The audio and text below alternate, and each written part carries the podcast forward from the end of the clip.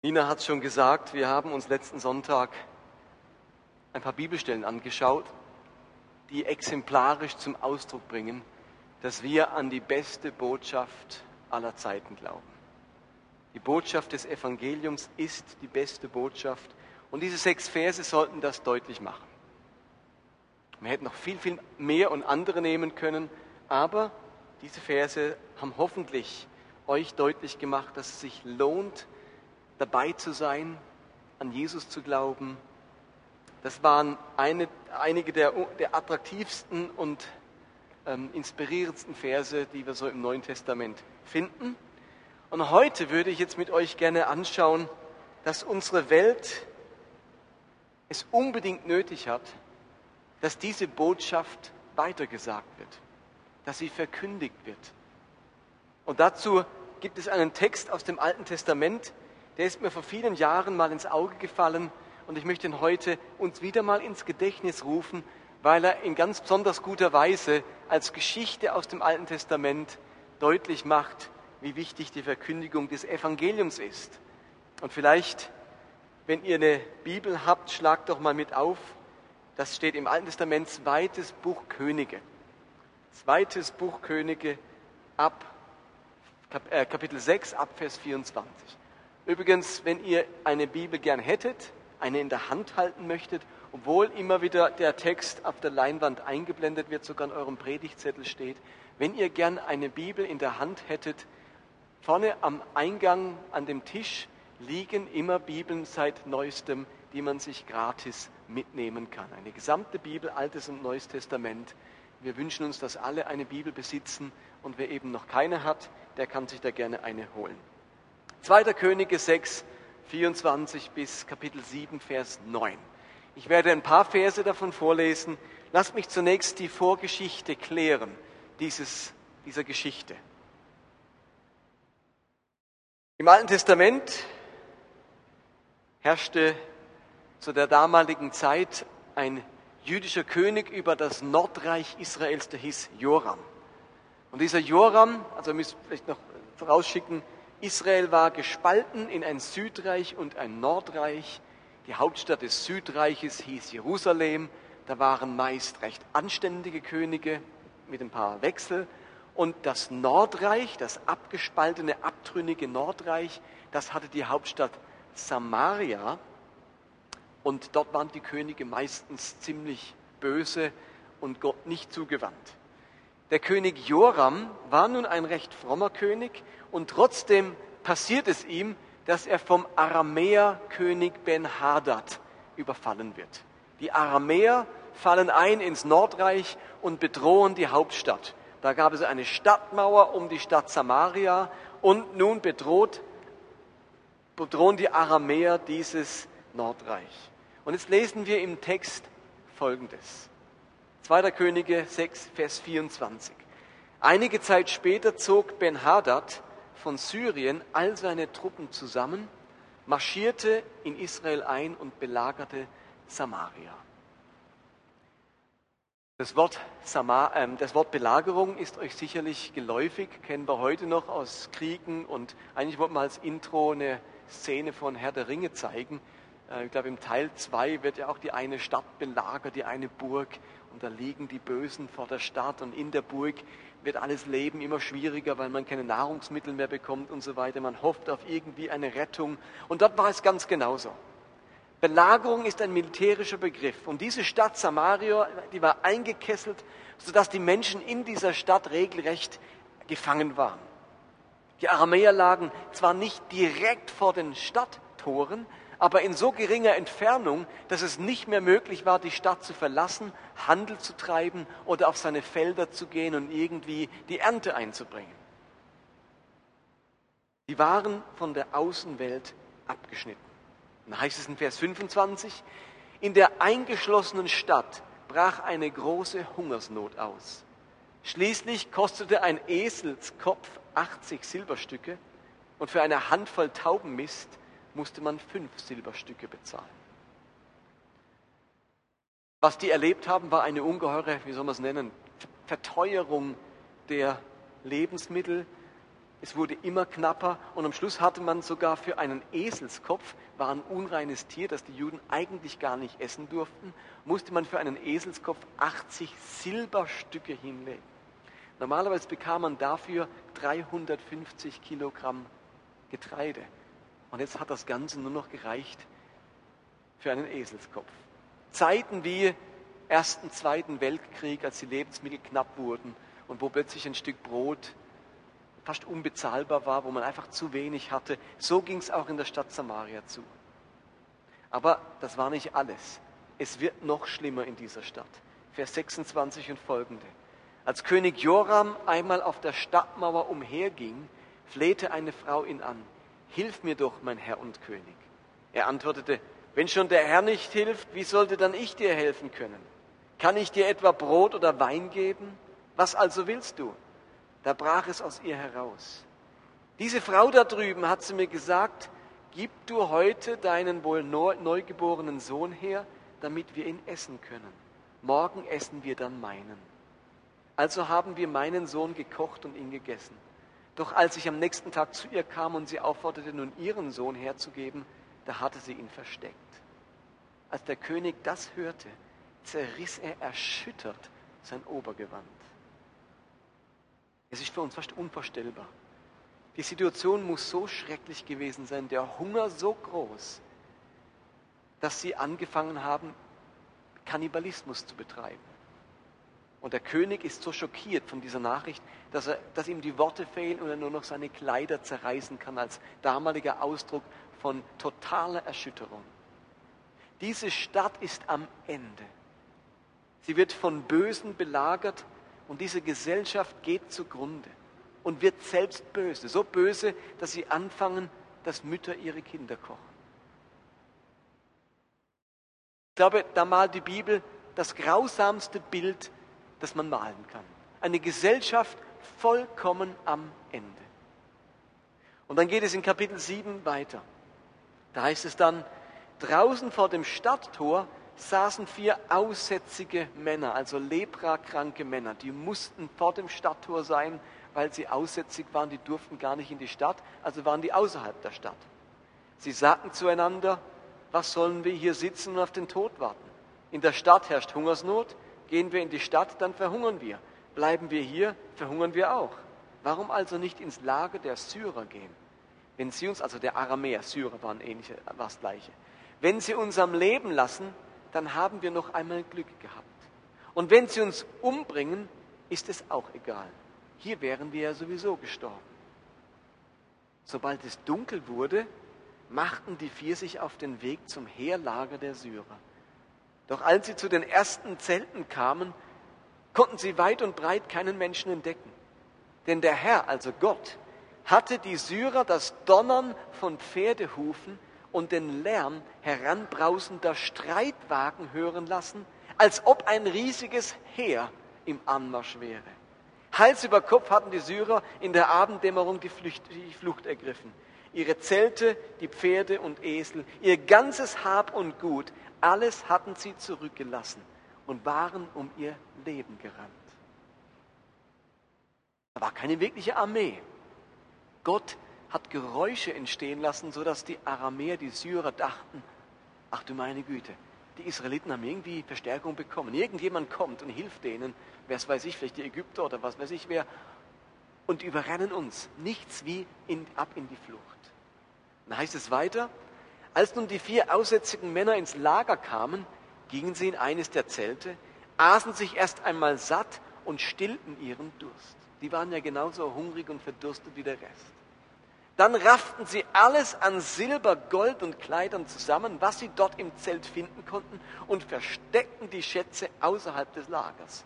Schnell eilten sie zurück, gingen in das nächste Zelt und nahmen auch von dort alles mit, was sie an Kostbarem finden konnten, um es in ihr Versteck zu bringen. Ist doch clever, oder?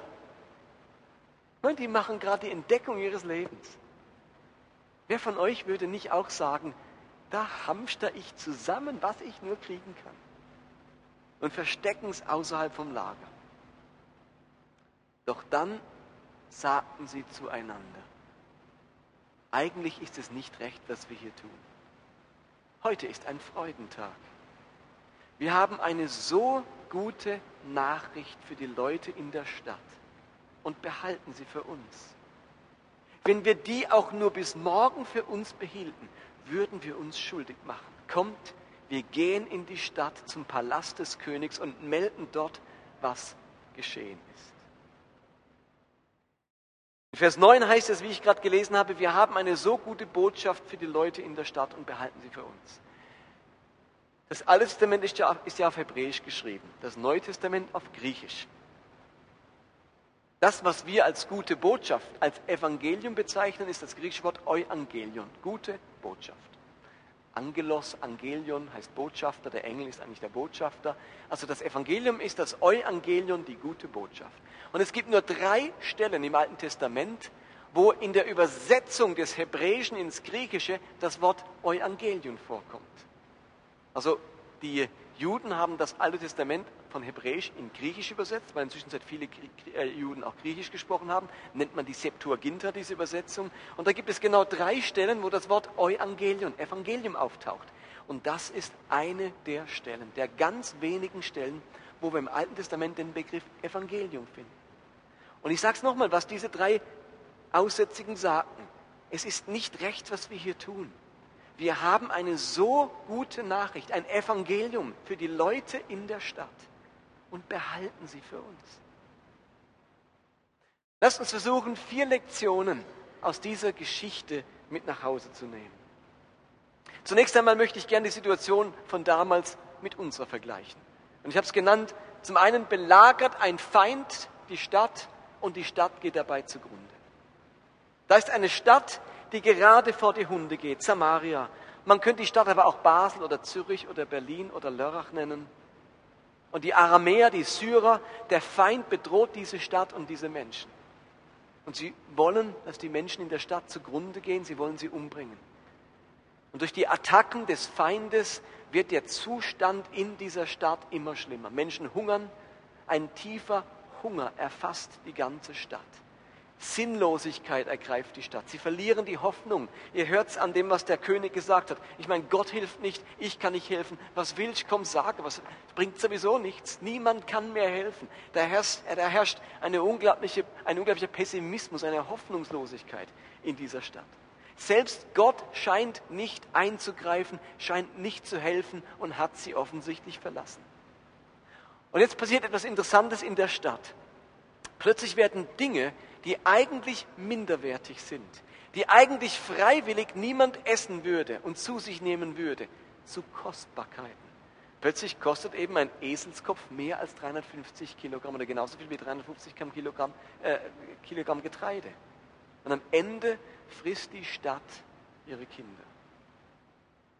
Ich frage euch, erinnert euch das an etwas? Leben wir nicht auch heute in einer Welt, in einer Stadt, in einer Zeit, in der Minderwertiges zu Höchstpreisen gehandelt wird. Die Werte unserer Gesellschaft sind irgendwie auf den Kopf gestellt. Worüber früher die Menschen die Hände über dem Kopf zusammengeschlagen haben und gesagt, das, das es nicht sowas. Niemals passiert sowas. Das kann man nicht machen. Diese Dinge sind heute salonfähig. Davon gibt, dafür gibt man vielleicht sogar noch Geld aus. Werte auf dem Kopf, Taubenmist für fünf Silberstücke. Wenn wir uns unsere Politik, Sexualität, Drogen, Familienwerte, Beziehungen anschauen, da werden Werte propagiert, von denen man früher dachte, es seien Eselsköpfe oder Taubenmist. Unsere Städte fressen ihre Kinder.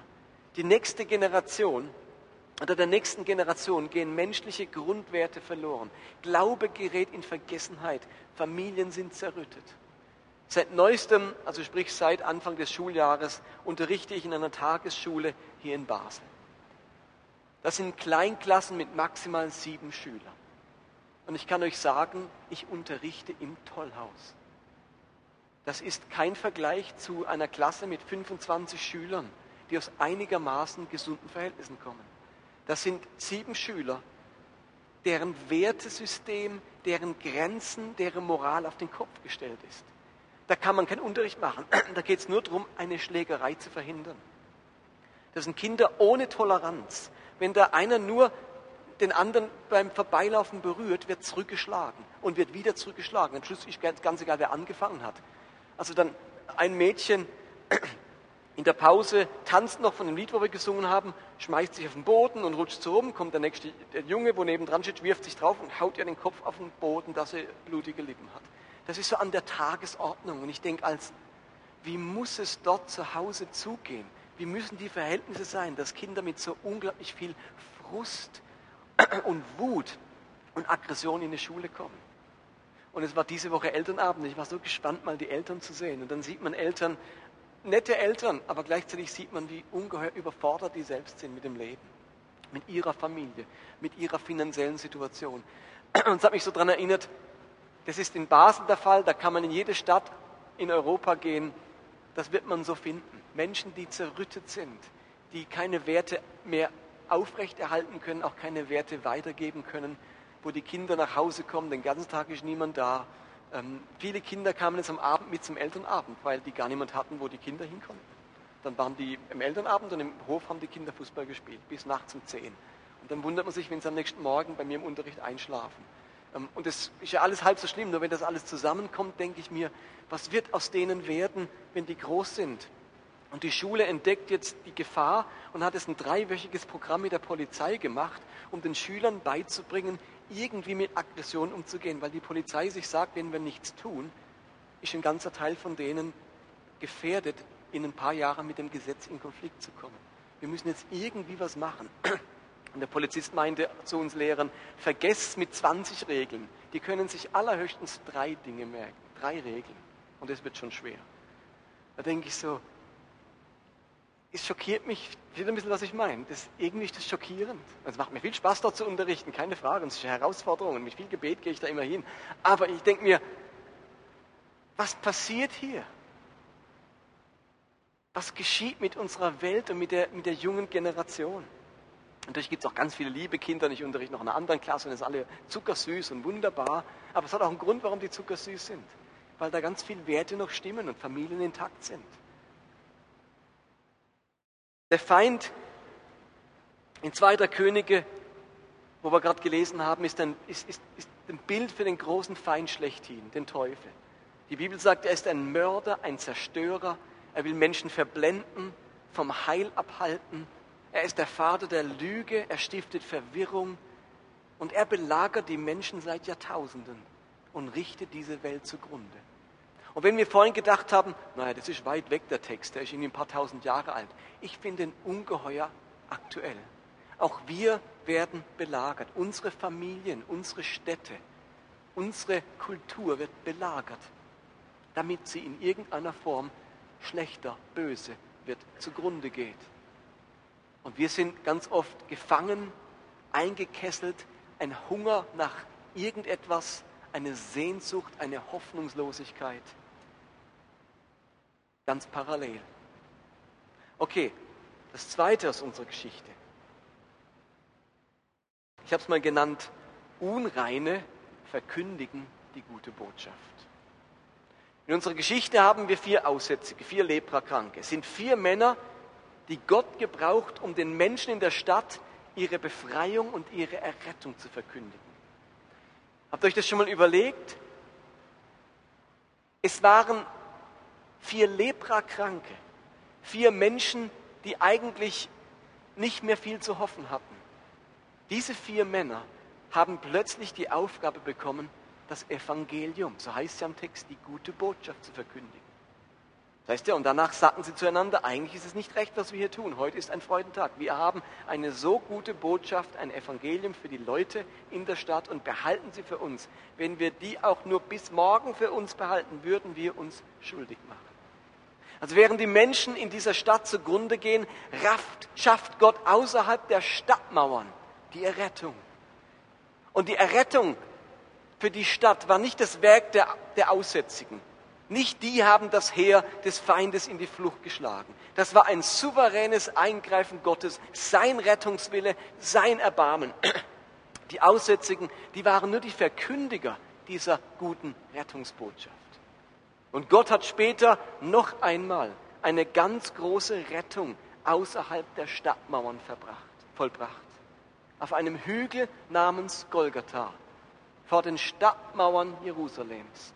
Dort hat Jesus am Kreuz den Feind besiegt und in die Flucht geschlagen, damit eine Menschheit befreit und erlöst werden kann von allem Bösen. Und nun sind es wieder vier Aussätzige, Unreine, die Gottes Botschafter werden. Ist doch erstaunlich. Wen lässt Gott die Botschaft des Evangeliums verkündigen? Unreine, schwache, unwürdige. Menschen wie du und ich. Menschen mit Fehlern, Menschen mit Unreinheiten, Menschen mit Unzulänglichkeiten. Ihr Lieben, so wie ich bin, so wie du bist, will Gott dich gebrauchen und zu seinem Botschafter machen.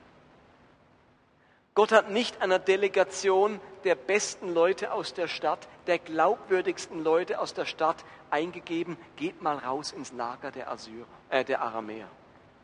Und da sind sie raus und kamen zurück in ihren schönen Kleidern, mit ihrer hohen Glaubwürdigkeit und haben gesagt, Leute, wir haben euch was zu verkündigen, die Stadt ist frei. Sondern Gott lässt es vier unreine Männer verkünden. Ich finde es eine ungeheure Ehre, ein ungeheures Vorrecht. Gott gebraucht Sünder, um andere Sünder auf die Errettung hinzuweisen. Wir alle müssen nicht erst geistliche Helden werden, nicht Heilige, besonders reif und besonders weit im Glauben. Gott gebraucht Menschen, denen man ihre Unreinheit ansieht. Das ist nicht länger ein Grund, kein Botschafter des Evangeliums zu sein, sondern es ist wertschätzend und befreiend. Aber wisst ihr was? Es nimmt uns auch alle Ausreden. Ich kann nicht länger sagen, ah, ich muss doch erst und, und wenn und, und dann in ein paar Jahren, ich bin, noch, ich bin nicht so fähig, ich bin nicht so begabt, das ist nicht meine Begabung. Gott verkündet seine Botschaft durch Unreine, durch mich und dich. Egal wo du stehst, egal wie weit du im Glauben bist, egal wie fit und heilig und gerecht du dich fühlst.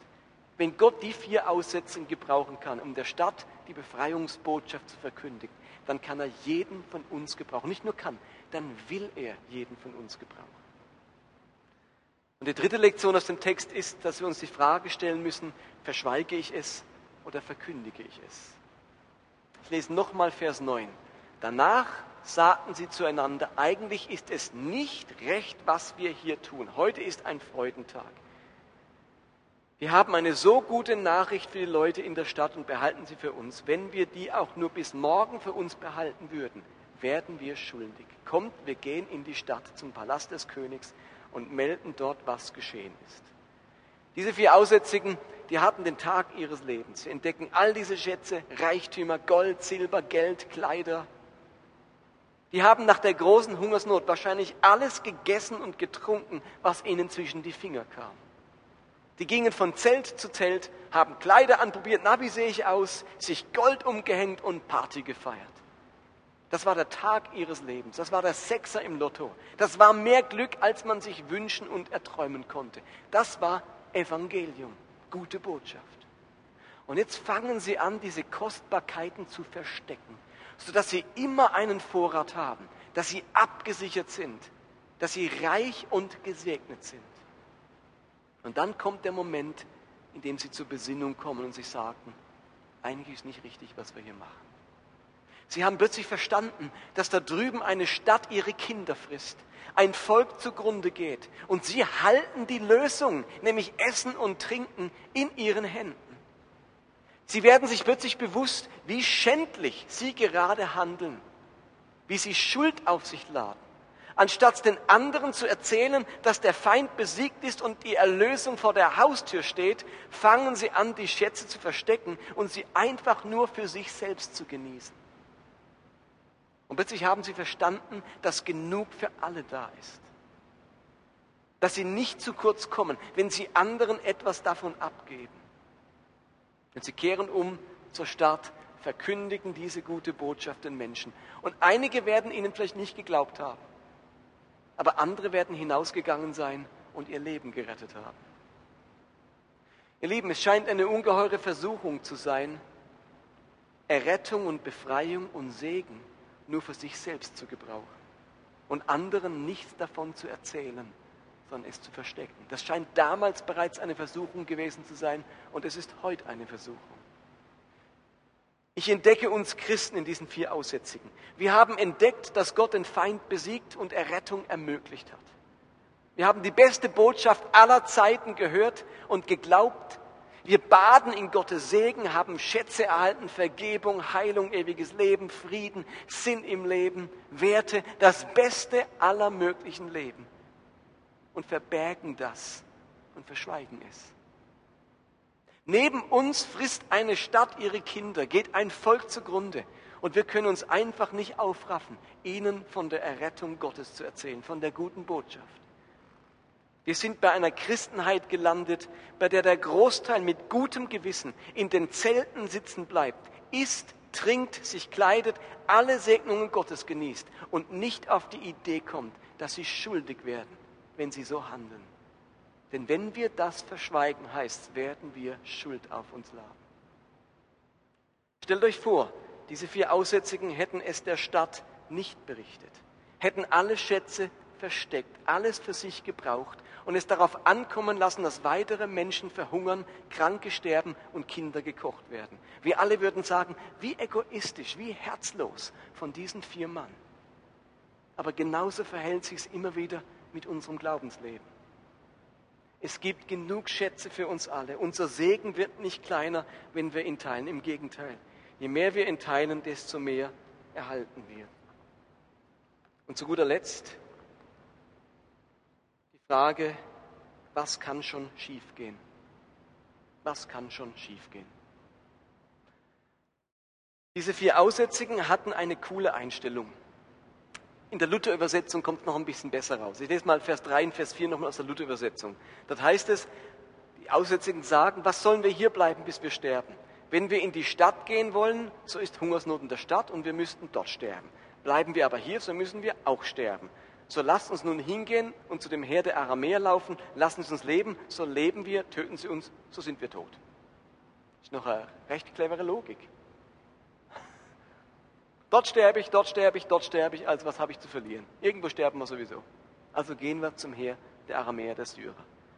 Diese Aussätzigen hatten eine draufgängerische Haltung. In der Stadt sterben wir, wenn wir hier bleiben, sterben wir. Und das Schlimmste, was uns bei den Feinden passieren kann, ist, dass wir ebenfalls sterben. Töten sie uns, so sind wir tot. Zum feindlichen Lager zu gehen war riskant. Im schlimmsten Fall würden sie sterben. Aber wisst ihr was, das würden sie sowieso. Und sie wagen es, sie riskieren es, sie überlegen die möglichen Kosten und den möglichen Gewinn. Lasst es uns wenigstens versuchen. Wir wollen es riskieren. Töten Sie uns, so sind wir halt tot. Ihr Lieben, wenn wir anfangen, das Evangelium zu verkündigen, dann fühlen wir uns manchmal ähnlich. Wir, wir überlegen uns, was uns im schlimmsten Fall passieren könnte. Was könnte uns treffen, wenn wir anfangen, ein ansteckendes und evangelistisches Leben zu führen? Was könnte uns im schlimmsten Fall passieren?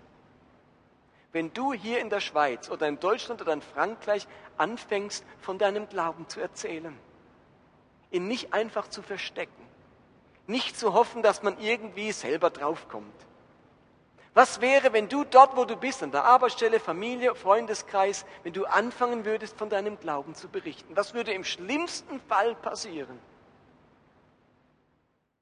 Das Schlimmste, was uns in diesem Land passieren kann, wenn wir unsere evangelistische Temperatur erhöhen, ist, dass jemand unsere Botschaft ablehnt. Danke fürs Erzählen, aber nein, danke. Das ist es, ihr Lieben. Blutiger wird es nicht werden. Näher wirst du ans Martyrium nicht herankommen, als dass sie sagen, nee, interessiert mich nicht. Ihr Lieben, ist das so schlimm? Kann da wirklich so viel schiefgehen? Nein, danke. Du, ich brauche noch etwas Zeit. Oder ich finde diesen Glauben unattraktiv. Ist das so schlimm? Manche von uns sind so gelähmt von der Möglichkeit, dass jemand Nein, danke sagt oder uns für Spinner hält. So gelähmt von der Angst einer harmlosen Ablehnung ohne Todesfolge. Und wir sind ganz oft in dieses Verhaltensmuster gefallen, gefallen, es noch nicht einmal zu versuchen, nie etwas zu riskieren. Für viele von uns ist es völlig normal geworden, es noch nicht einmal mehr zu versuchen, anderen vom Glauben zu erzählen. Hallo? Du kannst dich ja selber im Moment fragen, wann hast du das letzte Mal ganz bewusst von deinem Glauben erzählt? Wir sind in diese Routine gefallen, es nicht einmal mehr zu versuchen und zu hoffen, dass Gott irgendjemand in seinem Reich so in den Hintern tritt und hoffentlich die Berufung eines Evangelisten schenkt, dass der es für uns alle erledigt. Die vier Aussätzigen haben auch nicht überlegt, wer von uns hat die Gabe der Verkündigung. Du gehst. Wir bleiben hier und futtern. In seinem Gleichnis vom Sämann im Neuen Testament schildert Jesus, dass ein Teil des Samens, der da geworfen wird, auf harten Boden fällt. Da könnte man sagen, dieses Säen war ein Fehlschlag, hat nichts bewirkt. Manches fällt auf den Fels, sieht erst gut aus, aber geht wieder ein, wieder ein Fehlschlag. Und manches fällt unter die Dornen, wächst auf, wird aber erstickt, wieder ein Fehlschlag. Fehlschlag, Fehlschlag, Fehlschlag. Aber einiges fällt auf guten Boden, geht auf, wächst, und bringt Frucht. Warum erzählt Jesus die Geschichte, diese Geschichte? Ich glaube, weil er seinen Jüngern sagen will, gebt nicht auf, fallt nicht in dieses Muster, wo eine Ablehnung und noch eine, ein Fehlschlag und noch einer euch für den Rest eures Lebens schweigen lässt. Sät weiter, immer und immer wieder. Ich versuche seit Jahren Beziehungen zu Christus fernstehenden Menschen aufzubauen, Samen zu sehen und sie irgendwie zu Christus zu führen. Und man hört so viele, kein Interesse. Aber ich mache mir bewusst, dass selbst bei einem Nein ich wenigstens ein treuer Zeuge war. Wie Paulus sagt, ich schäme mich des Evangeliums von Christus nicht. Seid meine Zeugen. Und wenn man dann so zehn Fehlschläge nacheinander erlebt hat, dann höre ich immer noch das Flüstern Gottes. Du hast es wenigstens versucht, gut gemacht. Aber ich möchte mir auch bewusst machen, dass mancher Same einfach seine Zeit braucht, um aufzugehen. Moderne Untersuchungen haben ergeben, dass heutzutage ein ungläubiger Mensch, ein Mensch, der das Evangelium nicht kennt, die Botschaft von Jesus mindestens siebenmal hören und erklärt bekommen muss, bevor er sie verstehen und annehmen kann. Habt ihr das gehört? Leute sind heute so weit weg vom Glauben, so weit weg von einer inneren Hinwendung, dass sie mindestens siebenmal das Evangelium hören und erklärt bekommen müssen. Und wenn dann ein Mensch das Evangelium ablegt, äh, ablehnt, dann überlege ich mir, ob es vielleicht das erste Mal war, dass er es gehört hat. Vielleicht war ich Nummer fünf. Und irgendwann ist jemand Nummer sieben oder Nummer acht und kann ernten. Ein Fehlschlag muss nicht immer wirklich ein Fehlschlag sein. Einer meiner Freunde, bei dem bin ich, dem bin ich seit 15 Jahren dran. Und da bewegt er sich wieder aufs Evangelium zu und dann macht er wieder eine, eine, einen Umweg und wieder weiter weg und dann wieder hin. Und dann kommt er von Ferienheim und sagt, ich habe die ganzen Ferien Neue Testament gelesen, das ist so ein tolles Buch. Und dann kommt er mal wieder ein Gottesdienst und dann kommt er so Gospelnight und dann kommt er wieder nirgends und, und ist wieder offen für den Buddhismus oder so irgendwas. Und es hat mich was ganz besonders gefreut. Als wir geheiratet hatten, standesamtlich, hat er das mitbekommen und dann haben sie uns als Familie ein kleines Geschenk gemacht. Und dann hat er uns ein Kärtchen dazu geschrieben mit einem Bibelvers drin. Und ich war einer, der, der hat wahrscheinlich gar keine Bibel und geschweige, dass er sie liest. Und er hat dann echt lang im Internet verbracht, um irgendeinen gescheiten Bibelvers für ein frisch verheiratetes Paar zu suchen. Und hat so einen tollen Vers gefunden, dass wir uns gerade überlegen, ob das nicht unser Trauvers sein könnte.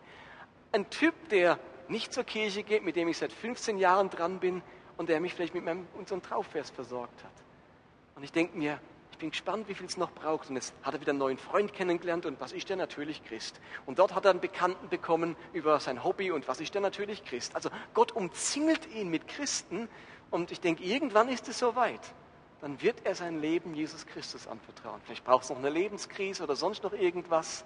Ähm, Gott hat ja so seine Rezeptur, die es so braucht. Ähm, aber ich will dranbleiben. Ich will einer von denen sein, die nicht aufgegeben haben, ihm diese Botschaft zu verkündigen. Und so manch einer von uns weiß einfach nicht, wie anfangen. Es gibt so viele Ängste in Bezug auf das Weitersagen der guten Botschaft. Es gibt so viele Stereotypen, wie man es machen müsste. Aber Christian und Michel werden in den kommenden Wochen darüber sprechen, wie man diesen Job des Verkündigens ganz praktisch machen kann. Gibt es einen Evangelisationsstil, der zu dir passt? Gibt es eine Art, wie du über den Glauben reden kannst, die dir nicht länger Angst einjagt?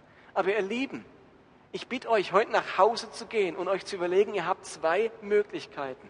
Ihr bleibt in Sicherheit, in euren Zelten, in eurem Reichtum, in unserem gefundenen Segen, in den Schätzen, die wir unverdient bekommen haben und bleiben einfach darin sitzen. Oder noch schlimmer, wir verstecken es wie die Aussätzigen, dass es uns niemand wegnehmen kann. Kein schlimmer Heide, der plötzlich neben mir in der Kirche sitzt. Aber ihr Lieben, da drüben ist eine Stadt, die ihre Kinder frisst. Die müssen hören, dass alles gut werden kann. Vielleicht werden sie uns ablehnen. Vielleicht werden sie uns nicht glauben. Vielleicht werden sie über uns spotten und sagen, schaut euch doch die an, die da reden. Ihr seid Aussätzige. Ihr seht genauso fertig aus wie wir. Aber einer nach dem anderen wird kommen. Es wird sich herumsprechen. Und Menschen werden das Beste aller möglichen Leben entdecken, wenn wir es nicht verschweigen.